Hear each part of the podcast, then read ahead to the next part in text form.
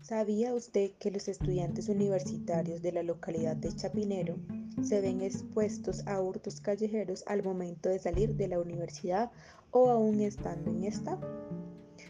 Por lo cual hemos creado el proyecto Poliuni, un proyecto que busca proteger las pertenencias de estos estudiantes hasta en un 70% con el fin de que estos muchachos sientan más tranquilidad a la hora de asistir a sus clases.